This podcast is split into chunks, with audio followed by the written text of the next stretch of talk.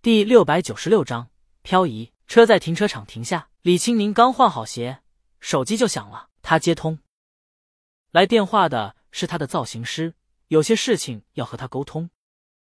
好，李青宁同他商量着。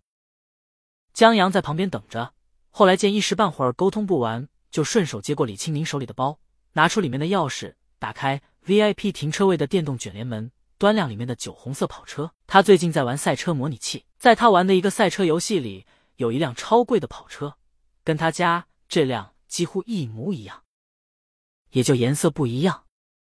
他现在搂一眼，助理祝青铜司机坐在车里等王峥，看到李青宁和江阳下车了，见江阳顺手接过李青宁手里的包，心里还真有点酸溜溜的，不知道他什么时候才能跟王峥相处这么自然。接着。他就看到江阳打开车门，蹲在一辆跑车前。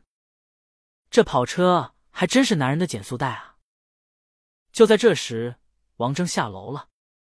祝青忙下车去迎接王峥。王峥拖着行李，他出演的电影即将在元旦上映，他要开启全国路演宣传了。这部电影就是他和马导合作拍摄的那部。虽然王峥因为江阳跟马导闹掰了，但电影该宣传。还是得宣传，影帝还是很有契约精神的。话说回来，祝青离江阳渐近，记起来江阳的电影《十二公民》同影帝的电影同一时期上映，还是对手呢。不过他怎么没看到江阳忙啊？真够佛系的。或者说，《十二公民》整个剧组就很佛系。短视频现在是影视剧营销的主战场。在每个电影档来临的时候，短视频平台都会杀得血雨腥风。你今天在电影院念诗，我明天就在电影院哭；你今天放导演被演员演技震惊一万次，我明天就请网红模仿电影片段，手段可谓是层出不穷。作为影帝，虽然王峥因为江阳跟马导闹掰了，但马导照样在短视频上为王峥的演技震惊一万年，也不怕把心脏病震出来。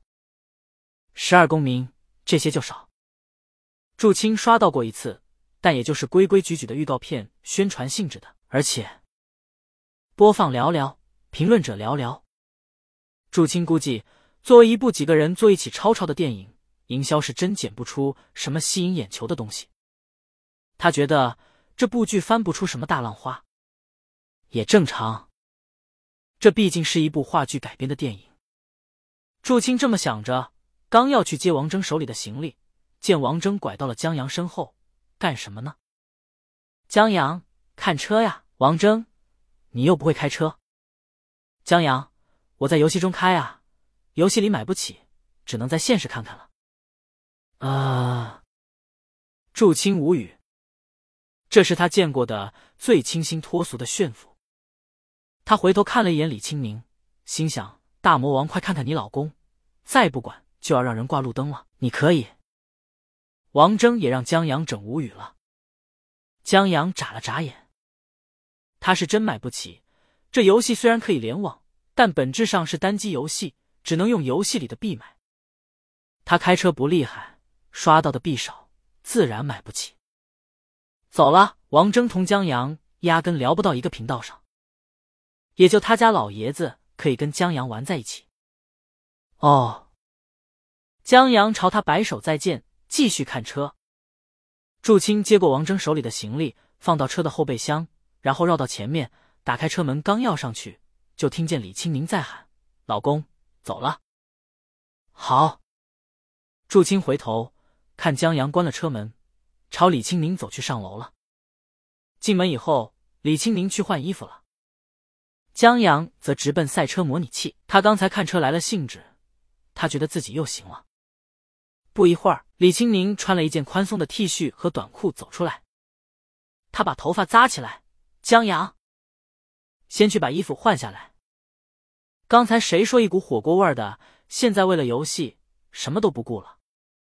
马上，江阳正跑一圈呢。他马上破纪录，得了第一名挣金币，再攒上一段时间，就能买那车库里的那辆跑车了。然后，江阳就可以在那辆车上。整上五菱宏光的涂装了。李青明走过去看，让江阳加油门。不用。江阳让李青宁看自己精湛的那道漂移过弯，然后他碰墙了不说，还方向反了，只能慢慢掉头。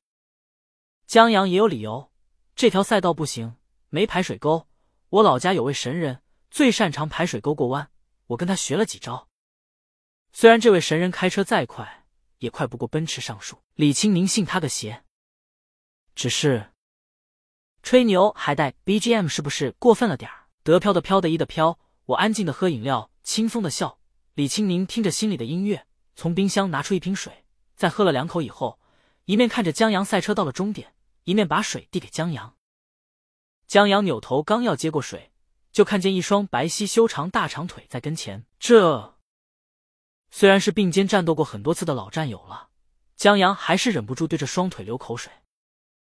李青宁在看游戏画面，我来玩一把。他觉得江阳太菜了，见江阳没反应，低头一看，他不由得手戳了他额头一下。李青宁推开他，江阳让开，劝他这游戏没意思，天不早了，我们去休息吧。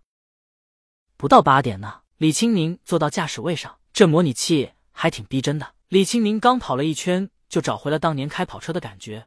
又跑一圈以后，就刷新了江阳在这张赛道地图单圈最快的时间，还一举把时间提前了五六秒。挺简单的呀，李青宁拽拽的挑眉。江阳先让他得意一会儿，待会儿就是他翻身做主把歌唱的时候。何况，在李青宁踩油门的时候，感受腿上肌肉节奏的律动，还挺舒服的。别闹！李青宁拍他的手，让他别影响自己。最终，李青宁看着结束的时间，觉得要不是江阳捣乱，他的时间会更短。行了，我去忙了。李青宁要去做今天的功课呢。江阳打了个哈欠，我累了。李青宁觉得他挺精神抖擞的，不理他，进了乐器室，从专门保养小提琴的横尸柜里取出江阳在结婚纪念日送给他的那把小提琴，来到客厅练习起了《梁祝》。江阳也没了玩游戏的兴致，他把衣服换下来，拿出笔记本电脑放在茶几上，坐在地上，有一搭没一搭写，窝头会馆。写着写着就趴那儿假寐，用迷糊的语气说：“老婆，我困了。”哦，李青宁让他先去睡吧。江阳，没有你我睡不着。李青宁，那就是还不困。江阳，这理由无懈可击。就在江阳还在想办法的时候，手机响了。周浩在群里：“江爷来上分了。”周浩在拍了广告以后就回剧组了。他本来是打算借拍广告的机会跟女朋友突破一下，发生些一些革命友谊，做一些人命关天的大事的。奈何这边还没水到渠成呢，韩小小那边先顶不住了。耿直这孙子太能造了，镜头拍着拍着就忽然有个新想法：前面镜头作废，再来一组。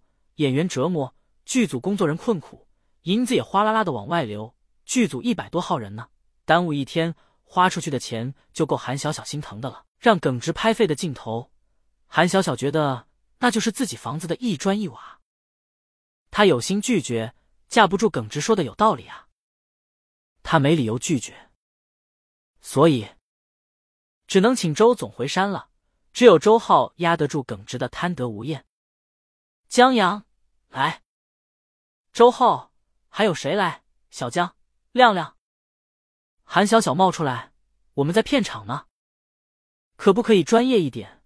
这算不算打双份工？周浩，什么双份工？这我们公司领导班子体贴员工，不占用员工休息时间的前提下，为有效增进团队凝聚力，体现公司关怀，实现劳逸结合而推进的团建活动。何况。现在拍夜戏是耿直他们导演团队和演员团队的事儿，他们制片团队把夜宵什么的后勤做好，已经没什么事儿了。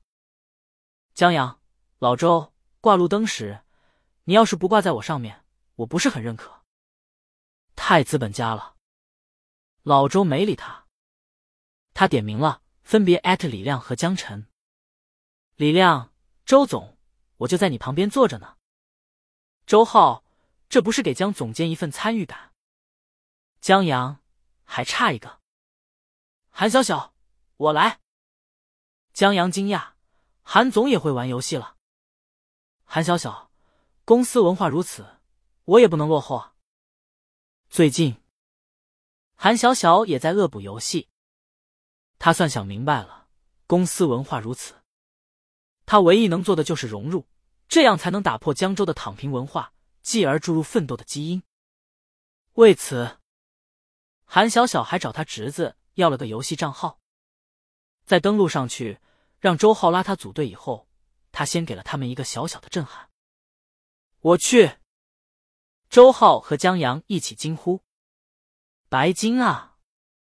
江阳最高也就上过白金，然后很快就掉下来了。不过，等玩起来，周浩长舒一口，看到你这么菜，我就放心了。